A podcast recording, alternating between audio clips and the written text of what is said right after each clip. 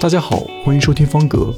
这是一档由方格咨询推出的围绕着国内中小型民营企业管理与职场话题的播客节目。您可以在各大音频客户端搜索并收听我们的节目，感谢您的支持。人力资源管理作为一项起源于二十世纪七十年代末的管理学科，发展历程并不算悠久，但在现代化的企业管理框架之中，这门管理学科的作用却愈发凸显。HR 这个英文简称更是被所有职场人所熟知。而另一方面，较为独特的是，我们注意到，在国内诸多小型民营企业当中，至今依然有许多企业并未专门成立人力资源管理部门，取而代之的是较为笼统的综合管理部、企业行政部等机构。本期节目，我将和方格咨询的肖老师围绕着以上现象以及其延伸出的民营企业人力资源管理话题展开讨论。肖老师先和听众打个招呼吧。大家好，我是方格咨询的肖老师。肖老师在一些中小型民营企业当中进行落地咨询和培训的时候，应该也注意到，有一些企业当中呢，好像并没有专门的成立人力资源管理部门，有的会叫综合管理部，叫人事行政部，或者干脆就叫办公室。那么，肖老师对于民营企业当中人力资源管理部门缺失的这一现象是怎么看待的呢？呃，是的，就有一些这个比较小型的这个中小型民营企业，比方说小于一百人的这种呃企业的话，它的组织架构呢比较简单，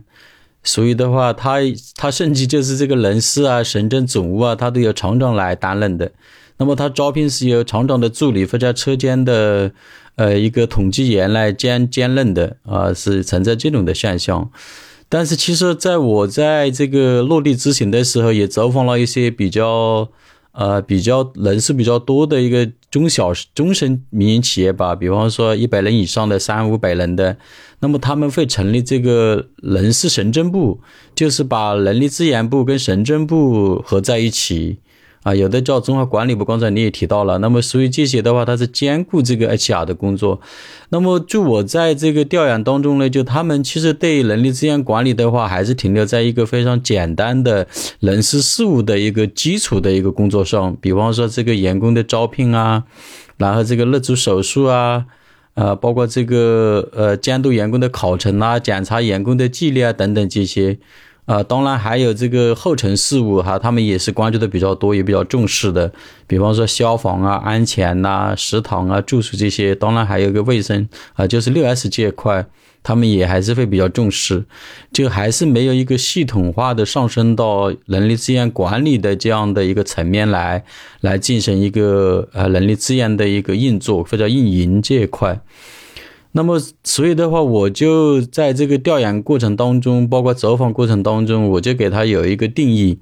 就是 HR 在中小型民营企业组织系统中存在一个模糊化跟边缘化的现象。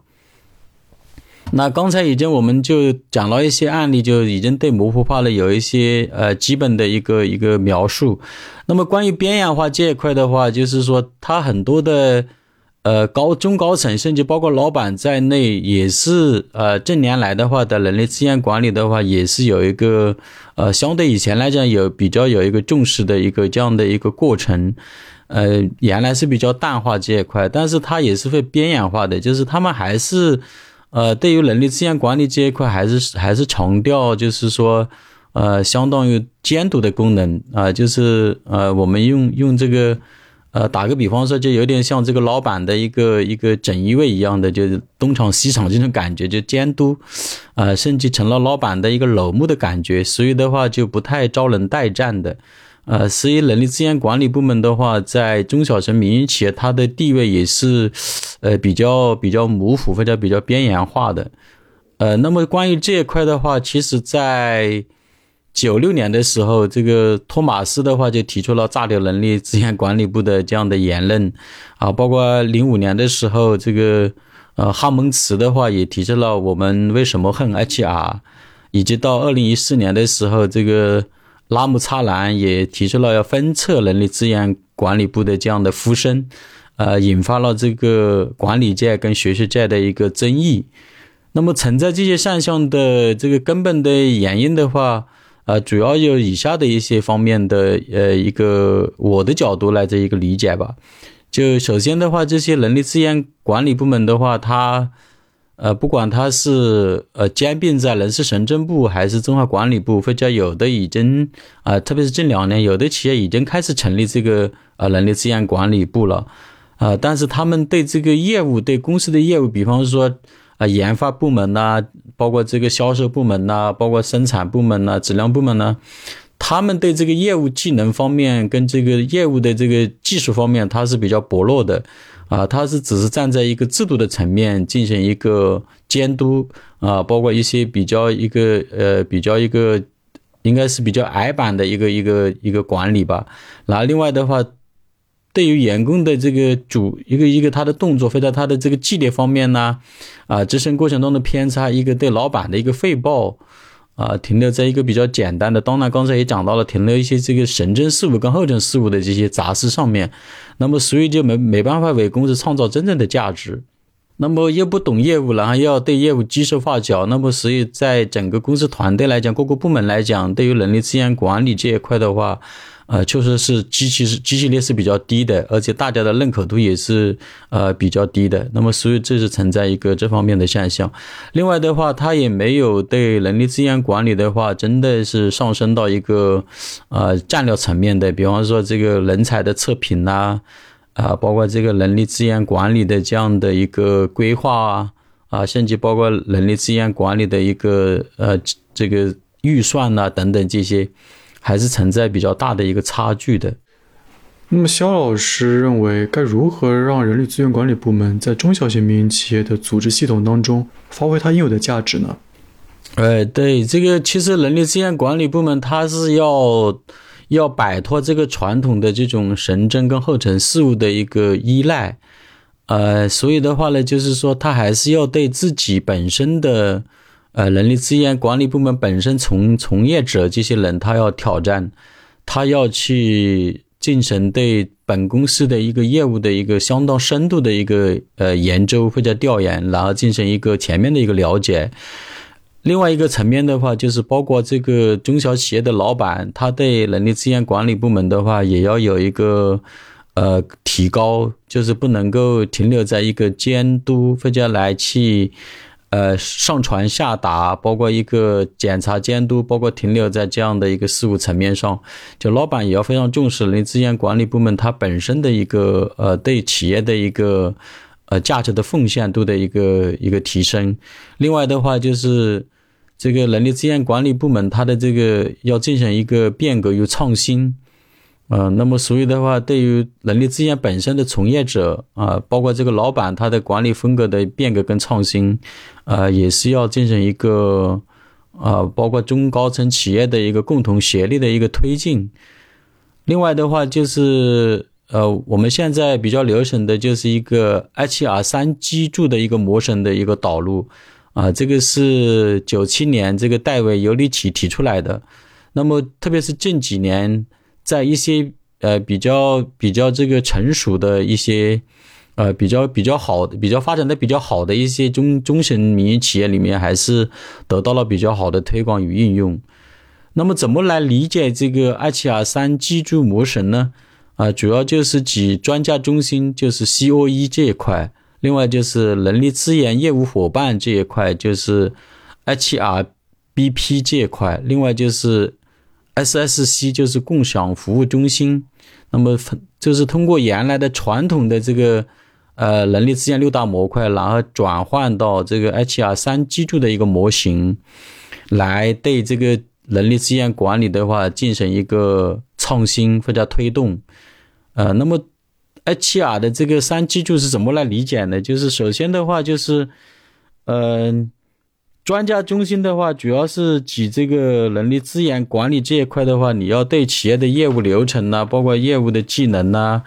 以及包括对这个嗯各个业务单元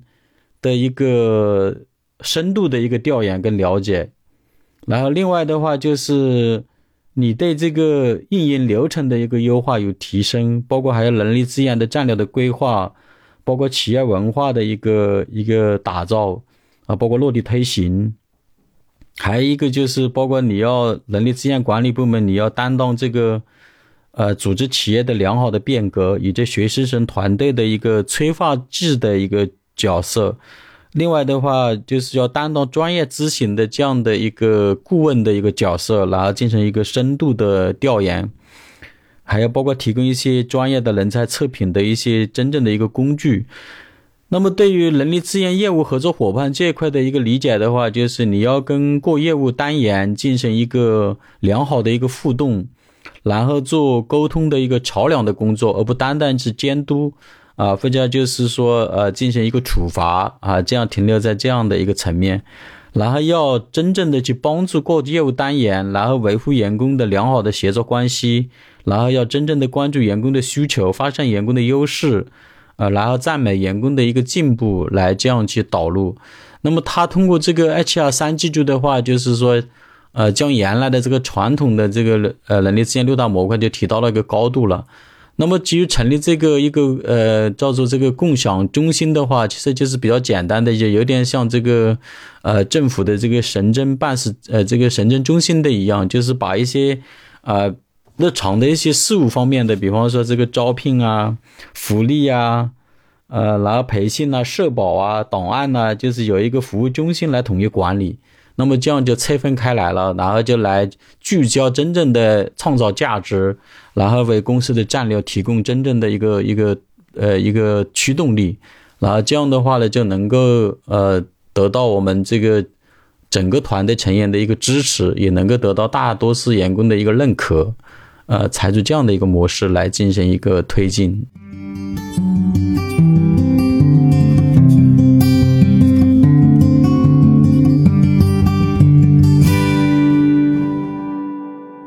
那么，中小型民营企业当中，这个三支柱模型究竟该如何来落地推行呢？呃，其实刚才也讲到了一部分，这里再再再呃，站在我的角度，再给大家一些建议，供大家参考吧。那么首先的话，就是要要从一个制度层面去解决这个，也叫做呃，我们叫做从这个呃组织的系统或者组织架构方面去进行一个分拆，就是要按照三基础的模型来把这些神针的后尘事务把它分离出来啊，分离出来，然后呢，这些事务的话可以。按照原来的模式进行一个运作，就是说不要用这些呃城镇事务性的工作来去呃，好像作为一个人力资源管理的一个一个它的输出，呃，那么其实的话这一块的话，刚才三基组已经提到了，就是成立一个共享中心也好，或者服务中心也好，啊，或者共享服务中心也好，这样的一个方法。来去做，当然有一些企业做的也比较好，就把这些行政事务工作就分到这个各个单元去做了。因为这些说白了，它是事务性的工作，对公司的经营计划的经营目标的落实，它没有直接的关联的一个价值关联。那么它主要还是一个事务性的工作，就是说这些东西要有，但它也不是非必须的。那么其实完全这个可以下放的啊，是有些。啊，特别是三四百人的一些中型民营企业，还是呃做的还是可以的。这些就直接就划到的，因为一般来讲，制造型企业来讲的话，呃，他们就会划到制造中心界啊这样的呃去做。然后呢，对于制造中心来讲，它能更好的呃对他本本这个员工的话呢，本部门的员工又有一个比较好的一个反馈跟服务，这样反而会觉得更加的一个落地更贴心。那么，对于人力资源管理部门的话，肯定是在整个组织系统当中呢，要要把它呃凸显到一个战略的地位。啊，我这里就讲一个案例吧。比方说，我在辅导一家企业的时候，呃，他就是人力资源部的一个部长。那当时的话，我刚好在那边辅导的时候，就有一个品管部的人，就是啊，他要来招人啊，他品管部还还还管了一个车间，叫做。这个前检的一个车间，那么这样的话呢，他招人的话就直接就写了一个要招三个人啊，这样来给人力资源部，然后就直接在催人力资源部什么时候到人，说人不够了。我当时觉得就很奇怪，然后我就问人力资源部，我说怎么是这样的一个模式呢？就写一个人员增补单就就可以招人了吗？然后他当时也是觉得一脸的懵，他说那肖老师，那你说要怎么弄呢？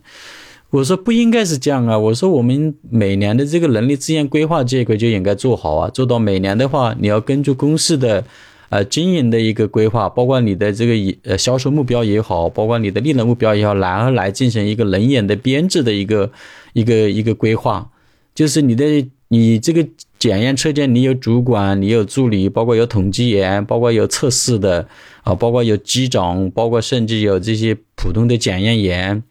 啊，当然有前检的、复检的等等，有维修的。那么你这些人员的话，你要有一个编制的。你要先有编制，你再来进行一个衡量，而不是说想招多少就招多少，这是第一个层面的。然后他说他当时就承认，他说没有做这样的一个规划。那当时老板也是，呃，就就呃，对对那个人力资源部长是不满意的。说实在，当然当时我是在聊起来的。然后他老板的话也说，马上就哦，找肖老师指导怎么来建立这一套啊人力资源规划这个系统啊。当时我们也对他进行了一个指导。那么第二个层面的话，他要招这个人招过来，那么他原有的人，他他目前的一个状况，比方说他每个人的一个一个价值的评估，包括他对于公司的这个呃，特别是。他当时招人的时候是大概八月份嘛，就是到八月份以后，他为了这三个人是基于什么的原因来招的啊？他们肯定会比较含糊的说哦，因为订单多啊，怎么样啊？他没有一个详细的数据来进行一个支撑啊，就凭自己的一个主观的一个判断，非常一个感性的，非常一个一个传统，对于他来讲一个传统的做法，就口头就说了。那么，所以的话，这也是不可取的。这样做起来的话，对公司的人力资源的利用啊，包括对于人才的浪费啊，也会存在一些隐患的。呃，那么所以的话，他要做一个评估。当时我跟他建议，我说你现有的能力真的不能把现有的订单完成吗？你现在的这个时间的有没有去分配过？有没有去核算过、测量过？他说没有，没有，就是他感觉到要招。那么后来我们也对他进行一个培训疏导。那其实后来他发现，其实还可以减人的。呃，当然我们也给予给予一些激励的措施啊。当然这个是非常系统的一个一个咨询项目，所以就在这里不再赘述。那么第三个层面的话，你招了人进来以后，那么他们也是没有一个详细的一个计划，就招进来了，就是像像一棵野草一样的，然后就还是传统的方法，然后师傅带徒弟的那种方式，没有一个进行一个规划。比方说你招进来。要要达到一个什么样的一个呃来这个岗位的一个匹配度，包括他要多久能上岗，然后真正能解决他目前的一个动机吗？比方说他说管货来不来得及啊？其实后来我这样一问他们，他们其实招过来也解决不了，因为那个已经交期都已经过掉了啊。所以他们这方面的话，对于这个案例是还是比较深刻的，他们也觉得呃呃从这样的沟通中也能够获益良多。当然，我们后来也跟他进行了一个系统的一个人力资源管理的一个规划这一块，呃，他们也表示非常认可的，呃，也取得了呃还是蛮不错的一个一个效果的，呃，也开始检验增效啊，包括包括对于每个人的一个价值的输出啊，包括对公司利润的贡献等等啊，都进行一个梳理啊。那么，所以的话，为什么讲到这一块，就是说。你对这个人力资源的规划，你是要通过年度的，呃，经营的一个规划，包括你的销售目标，包括你的这个利润目标。当然，还有的公司会做的更长远，三年的一个规划，啊，四年的一个规划，这个是必须要去做的。那么第三个层面就是对于这个人力资源管理的从事的这些呃从业者，不管你是嗯 HR 的总监。还是专员，还是招聘专员，还是绩效专员？你本身的话，呃，其实是要做很多的一个提升的。比方说，对公司本身的一个，呃，它的运营流程的一个深度的一个调研跟了解，包括对各个业务模块的一个他们的一个熟悉，包括一个调研，包括一个了解。还有一个最难做的，也是成长最快的，就是对这个企业里面。在这个行业内的啊一些数据的调研，比方说这个特殊人才呀，包括还有这个人力成本呐，包括包括这个薪酬的一个定位啊等等，它是一个系统的一个工作的。嗯，那么按照惯例，还是请肖老师来对中小型民营企业的人力资源管理进行几点总结吧。呃，其实刚才都已经讲的比较多了，其实总结起来就这么几点吧。呃，第一点的话就是呃，随着这个。企业的不断的这个呃稳步的发展，那么其实成立这个人力资源管理部门这种呃需求，我认为还是呃我的我我个人的一个建议还是有这个必要性的，呃，因为你你一旦成立了这样的一个部门，那么你你所有的这个。